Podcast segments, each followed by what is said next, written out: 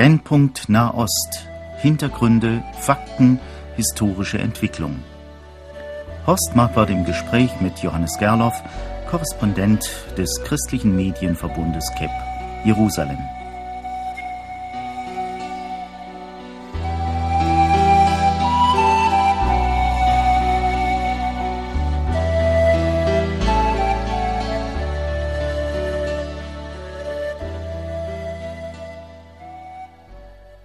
Wir sind heute wieder verbunden telefonisch mit Johannes Gerloff. Ich grüße Sie, lieber Johannes Gerloff. Ja, ein herzliches Shalom aus Jerusalem. Wenn man hier so die Nachrichten liest und hört und gelegentlich der Eindruck erweckt wird, ein neuer Krieg steht vor der Tür, dann fürchtet man sich eigentlich um alle Lieben, die man kennt in Israel und sorgt sich auch, dass vielleicht die Touristen absagen könnten. Wie sieht's denn aus? Ist da Kriegsstimmung bei Ihnen? Äh, das kommt drauf, ganz darauf an, wo man sich befindet. Also wir hier in Jerusalem haben es zumindest im Westteil sehr ruhig. Im Osten gab es in den letzten Tagen einiges an Unruhen. Wenn man in Sterot sitzt, dann sitzt man im Bunker und im Gazastreifen wird natürlich scharf geschossen. Ja, und dass die Israelis alle im Bunker sitzen, das ist ja ein Wunsch, den die Palästinenser oder besser gesagt die Hamas wiederholt geäußert hat in den letzten Tagen und Wochen. Es sieht ja fast so aus, als würden sie Recht behalten und Israel würde sich zumindest an den Punkten, an denen die Raketen äh, treffen könnten, verbunkern. Ja, also es ist eine, eine ganz, ganz schwierige Situation. Vielleicht fangen wir zunächst mal in Sderot an. Das ist diese Stadt am Nordostende des Gazastreifens äh, wo eben, da ist eine Stadt, es betrifft aber letztlich die ganzen Siedlungen um den Gazastreifen herum, die sich jetzt schon bei seit sechs oder fast sieben Jahren damit auseinandersetzen müssen, dass immer wieder Kassam-Raketen fallen, täglich zwei, drei, vier.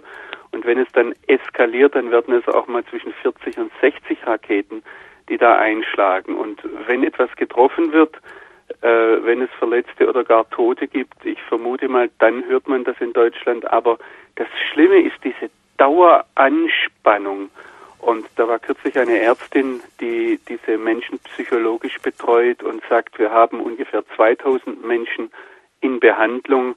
Aber wahrscheinlich ist es so, dass äh, es in Sterot niemanden gibt, der nicht an diesen traumatischen Folgen des ständigen Raketenbeschusses leidet. Und ich denke, man sollte das nicht unterschätzen. Das bedeutet, dass hier Leute Schlafstörungen haben, dass sie Depressionen haben, dass sie gereizt sind, dass deshalb Ehen auseinandergehen, dass äh, Leute arbeitslos sind. Ähm, zum Teil sind das psychische Folgen, wenn in der Nähe eine Kassam-Rakete eingeschlagen hat, dass Leute dann auch arbeitsunfähig werden, weil sie nicht mehr schlafen können, weil sie sich nicht mehr konzentrieren können oder dass sie äh, andere schwere psychische Folgen haben, die dann natürlich weitreichende Auswirkungen haben. Ja, liebe Johannes Gerloff, wie versucht denn Israel damit fertig zu werden? Man hat in den vergangenen Jahren zunächst einmal versucht, diese Raketenkommandos zu treffen. Man hat versucht, den Gazastreifen abzuriegeln, um der Bevölkerung und der Regierung, den Herrschenden dort klarzumachen, ihr trefft euch selbst damit. Ähm, man ist militärisch immer wieder eingerückt. Das ist ja nichts Neues. Dabei gab es auch immer wieder Tote und Verletzte. Aber letztlich äh, steht Israel sehr, sehr hilflos vor dieser ganzen Situation, weil man nicht weiß, wie man diesen Raketen äh, Schützen Einhalt gebieten soll. Ja, gestern hat ja, so ging es jedenfalls durch unsere Presse, der Herr Abbas, der amerikanischen Außenministerin, Reis eine Abfuhr erteilt. Sie hat ja die, den Palästinenser Präsidenten bedrängt, zu einer raschen Wiederaufnahme der Friedensgespräche zu kommen. Aber er hat wohl lediglich gesagt, dass er sich weiterhin den Verhandlungen verpflichtet fühle. Jetzt meine Frage, kann er denn nicht verhandeln oder will er nicht? Vor ein paar Monaten hat mir ein palästinensischer Christ in Bethlehem gesagt, dass Mahmoud Abbas in der Zwickmühle steht. Entweder kann er Frieden schließen, das heißt mit Israel reden, oder aber er kann einen Rückhalt im Volk haben. Das ist die Alternative.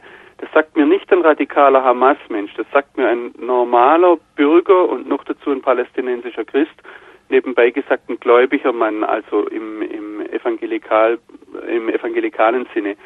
Ähm, Mahmoud Abbas steht vor der Wahl, entweder er kann Frieden schließen oder er kann äh, äh, populär sein im Volk.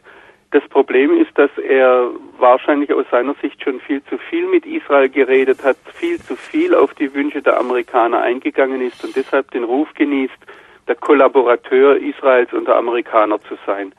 Das ist sein großes Problem. Und wenn jetzt natürlich die Lage im Gazastreifen eskaliert, wenn es dort Tote und viele Verletzte gibt, dann verliert er den Rückhalt im eigenen Volk. Und wir sollten hier nicht vergessen, dass es hier große Demonstrationen gab in der gesamten Westbank, also im biblischen Judäa und Samaria und auch in Jerusalem, auch in Israel hatten wir in den letzten Tagen große Demonstrationen gegen Israel von Seiten der arabischen Bevölkerung. Ja, aber das ist ja also ein bisschen äh, besorgniserregend. Äh, auch die Toten und Verletzten im Gazastreifen lassen uns ja nicht kalt. Und wenn wir hören, dass da Panzer- und Luftangriffe von Seiten der Israelis geschehen, dann weiß die Presse natürlich auch immer wieder zu berichten, dass da Kinder bei umkommen. Andererseits hören wir, dass die Hamas gar keine Hemmungen hat, auch Kinder vor sich herzuschieben, sozusagen als Schutzschild. Was ist denn äh, gewesen dann mit den Panzerangriffen? Äh, ein paar Tage waren die ja wohl im Gazastreifen, sind dann wieder zurückgezogen worden, was die PLO schon wieder als einen Sieg für sich oder die, die Hamas schon wieder als einen Sieg für sich bezeichnet hat. Ja, also die, wir, wir, wir müssen hier das Knäuel etwas auseinandernehmen. Wenn Israel konkrete Angaben hat und weiß, es kann durch eine Bodenoperation, ich referiere jetzt das, was mir auch von israelischen Militärs gesagt wird, dass äh, konkrete Angaben vorliegen, man kann durch eine Militäroperation zum Beispiel einen äh, entsprechende Aktivisten, also Terroristen aus israelischer Sicht, äh, äh, gefangen nehmen oder ausschalten, dann gehen sie bei gezielten Aktionen in den Gazastreifen rein. Und so sind sie eben vor ein paar Tagen in das Jabalia Flüchtlingslager im nördlichen Gazastreifen einmarschiert und dabei gab es eben 70 Tote und zwei tote israelische Soldaten. Ähm, es gab aber in der Folgezeit immer wieder solche äh, gezielten Einmärsche, Operationen, die aber noch lange nicht ein eine breit angelegte Offensive sind. Und ähm, ja, also ich meine, das ist jetzt die Frage. Es gibt in jedem Krieg menschliches Leid und wir müssen uns darauf einstellen, dieses menschliche Leid zu sehen, gerade im Gazastreifen, wo es eben auch sehr viele Fernsehkameras gibt. Es gibt nirgends einen, einen sauberen Krieg. Überall, wo Krieg geführt wird, auch wenn wir nicht sehen, was dort passiert oder wenn wir nur einzelne Bilder, nur einzelne Berichte bekommen, müssen wir davon ausgehen, dass Menschen dort furchtbar leiden. Und das ist im, im Gazastreifen äh, in keiner Weise anders. Und das haben Sie ja vorher deutlich gemacht, das sind auf dem israelischen Gebiet genauso, dort wo die Raketen niedergehen, äh, müssen eben auch Menschen dran glauben und auch Kinder. Ja, nicht nur das, die, die Soldaten sind ja auch zum großen Teil Kinder, das ist jetzt bei uns familiär, bei diesem letzten recht nahe gekommen, weil einer der beiden Soldaten, die da gefallen sind, der ältere Bruder eines Klasse Klassenkameraden unserer Kinder war. Und da merkt man dann plötzlich, ach, das sind ja doch äh, nicht nur Soldaten, wir sehen oftmals Militärsoldaten als etwas äh, Anonymes, etwas weit Entferntes und finden das gar nicht so schlimm, wenn Soldaten ums Leben kommen. Aber wir sollten hier bedenken, aus israelischer Sicht ist das so, dass äh, diese Leute eben, hier ist eine allgemeine Wehrpflicht und das sind alles äh, Söhne, ältere Brüder von irgendwelchen Familien. Ja. Herr Gerloff, der Herr, die, die Hamas, das ist also die radikal-islamische Bewegung, die im Gazastreifen die Herrschaft hat, wirft dem Präsidenten Abbas, der also für die Fatah steht, vor, er sei für die israelischen Angriffe im Gazastreifen verantwortlich. Zumindest hat das also der Politbürochef der Hamas gesagt, ein Mann, der ja in Damaskus sitzt. Das sieht mir ja manchmal aus, als seien die sich eben selber überhaupt nicht einig, diese Palästinenser, und als gäbe es äh, einen Krieg unter ihnen. Äh, einig sind sie denn eigentlich nur im Angriff auf Israel. Wie sieht das denn aus?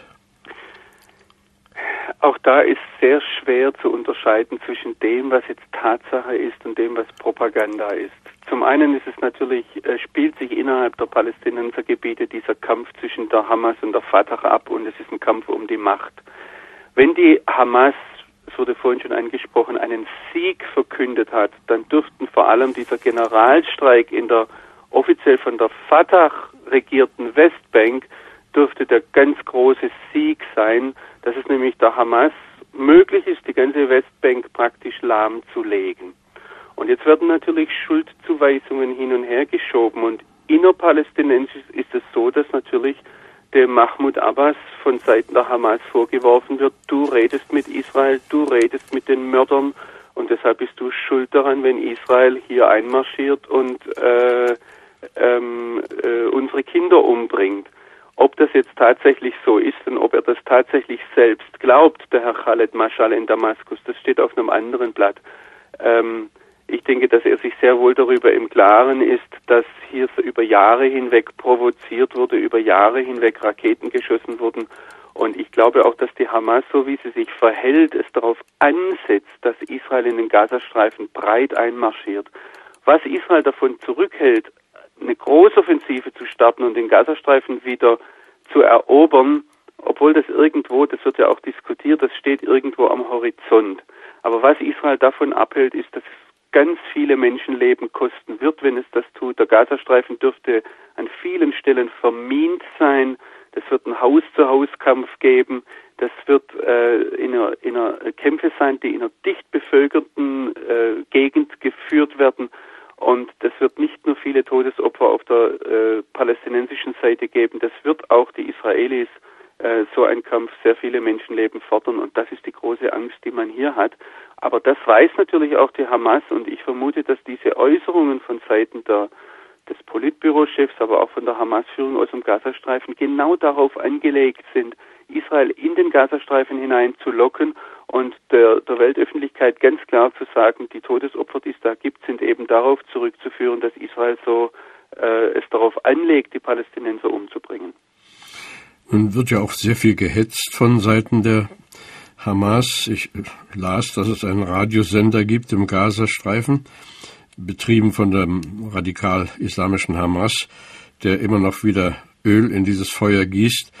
Kann man, nicht wenigstens solche Stationen ausschalten?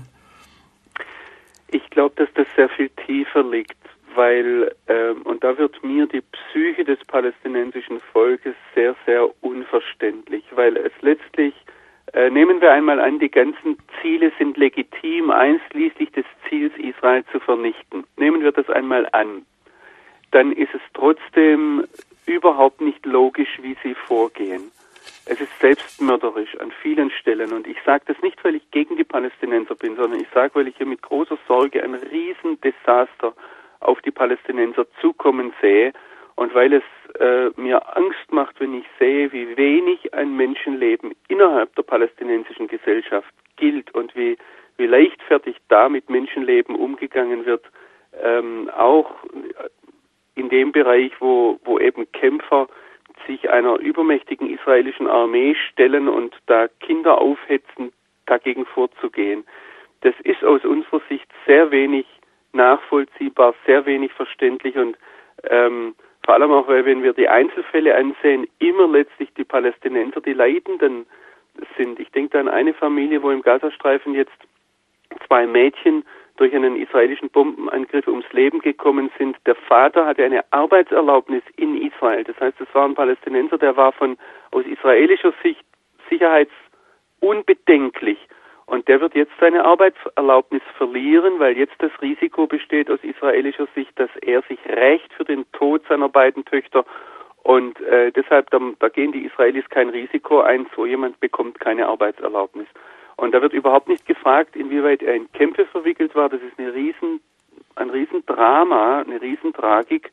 Und äh, da gibt eben eins dem anderen und äh, da repräsentiert auch ganz gleich, wer jetzt hier dasteht, das gilt für die Fatah wie für die Hamas, da gibt es keine Führung unter den Palästinensern, die tatsächlich die Interessen des palästinensischen Volkes repräsentiert, so wie wir das denken, dass äh, sie das repräsentieren sollten.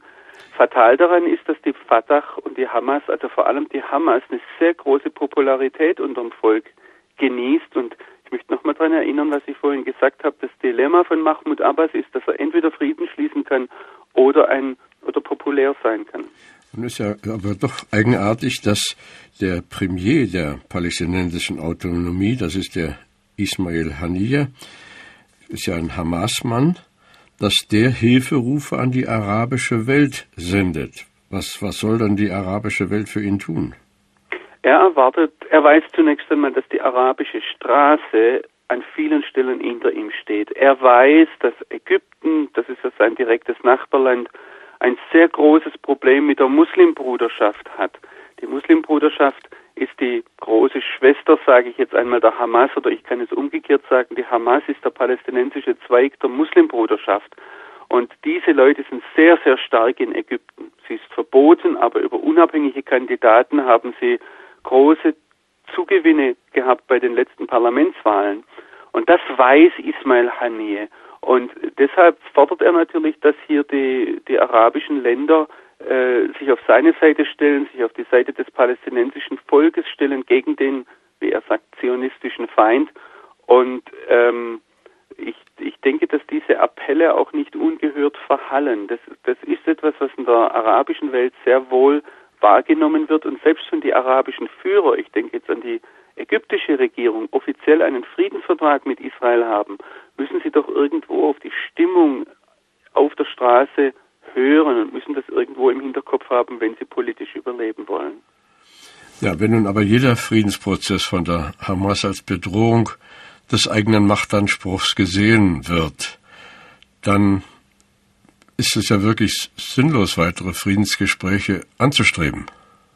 Also ich denke, dass hier im Lande, und da meine ich jetzt Israelis wie Palästinenser, und ich meine auch friedensgewillte Palästinenser, die eine Koexistenz mit Israel anstreben und die für vernünftig halten, dass hier niemand von ernsthaftem Frieden spricht, sondern die Frage der, ich sage jetzt einmal, des Friedenslagers oder derjenigen, die Realpolitiker sind und sagen, wir wollen hier ein einigermaßen ruhiges Leben führen auf beiden Seiten.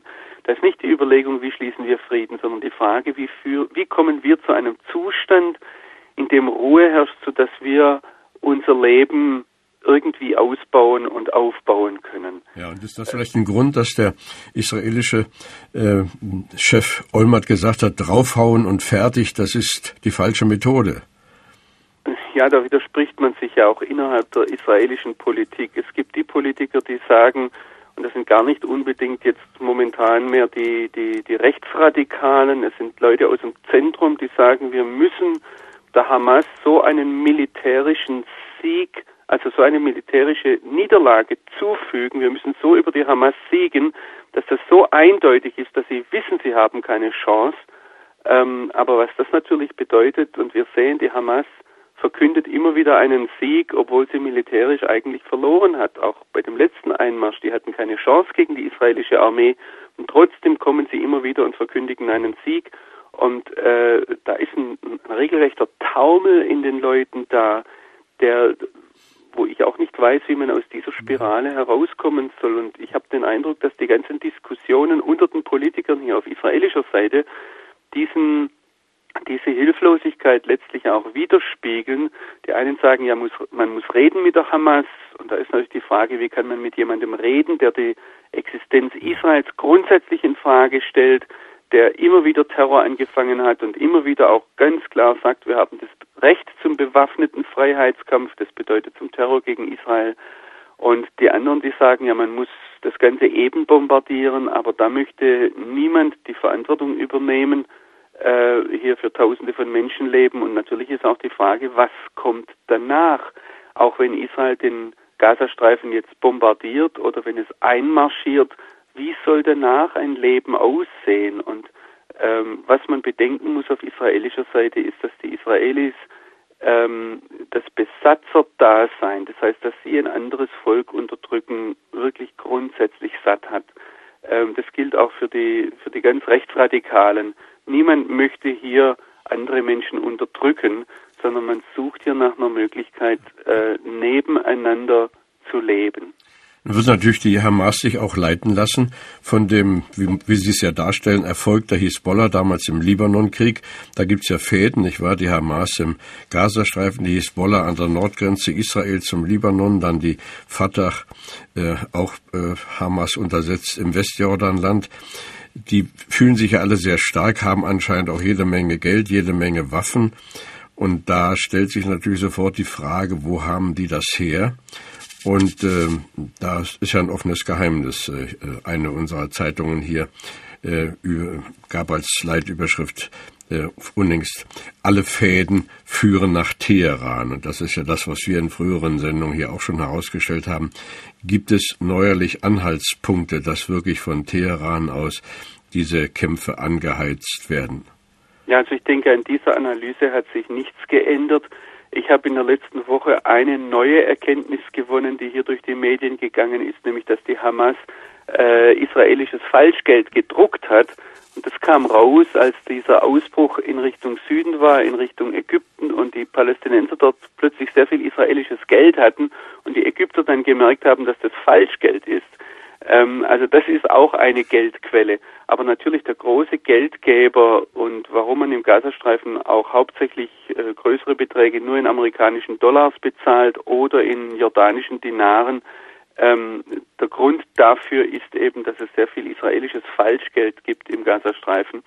Aber der große Geldgeber für das Geld, das tatsächlich einen Wert hat, das ist natürlich der Iran, soweit sich das feststellen lässt. Ja, das ist ja kaum abzustellen. Äh, ist es nicht wohl auch so, dass sogar im Libanon wieder ein neuer Kampf, ein neuer Bürgerkrieg äh, droht? Ich hörte, dass Saudi-Arabien seinen Bürgern empfohlen hat, Libanon zu verlassen.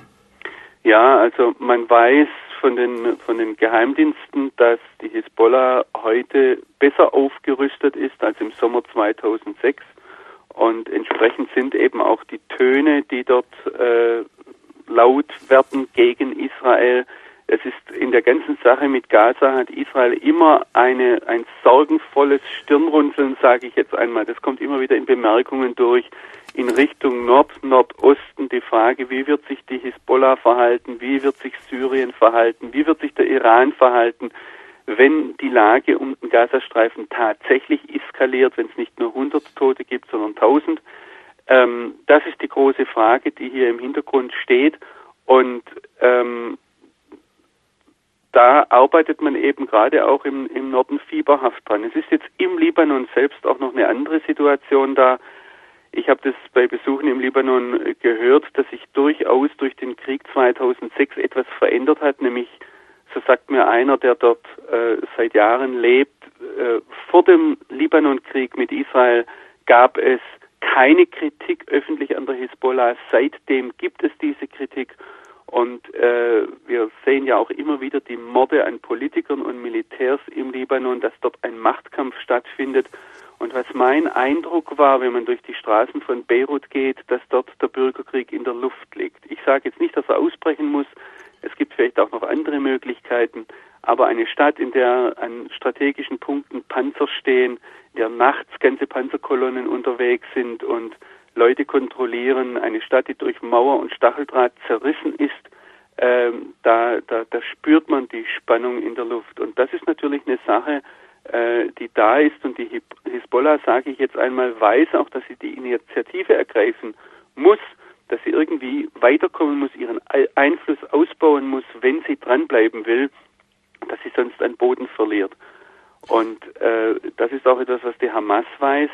Äh, hier findet ein Kampf statt, der nicht nur zwischen Israel und den Arabern da ist. Das ist ein Kampf, der, durch, der den ganzen Nahen Osten durchzieht und wo es letztlich um, um ich sage jetzt einmal aus unserer Sicht gemäßigte und radikale Kräfte geht innerhalb des Islam. Ja, das ist natürlich jetzt ein Thema für sich. Wir sind leider am Ende. Wir können nur von Herzen hoffen, dass es, auch wenn es im Gar nicht so aussieht, dennoch Lösungen gefunden werden. Gott kann das auch schenken.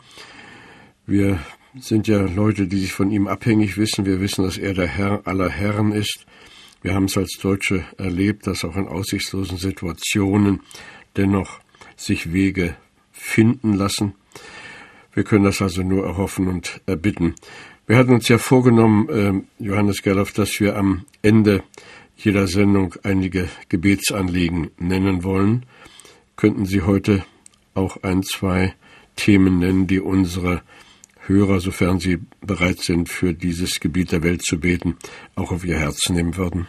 Ich möchte eine Sache ganz konkret nennen. Wir haben ja in unseren Sendungen schon mehrfach erwähnt, dass der äh, Leiter des Bibelladens der palästinensischen Bibelgesellschaft Rami Ayat im Oktober letzten Jahres umgebracht wurde.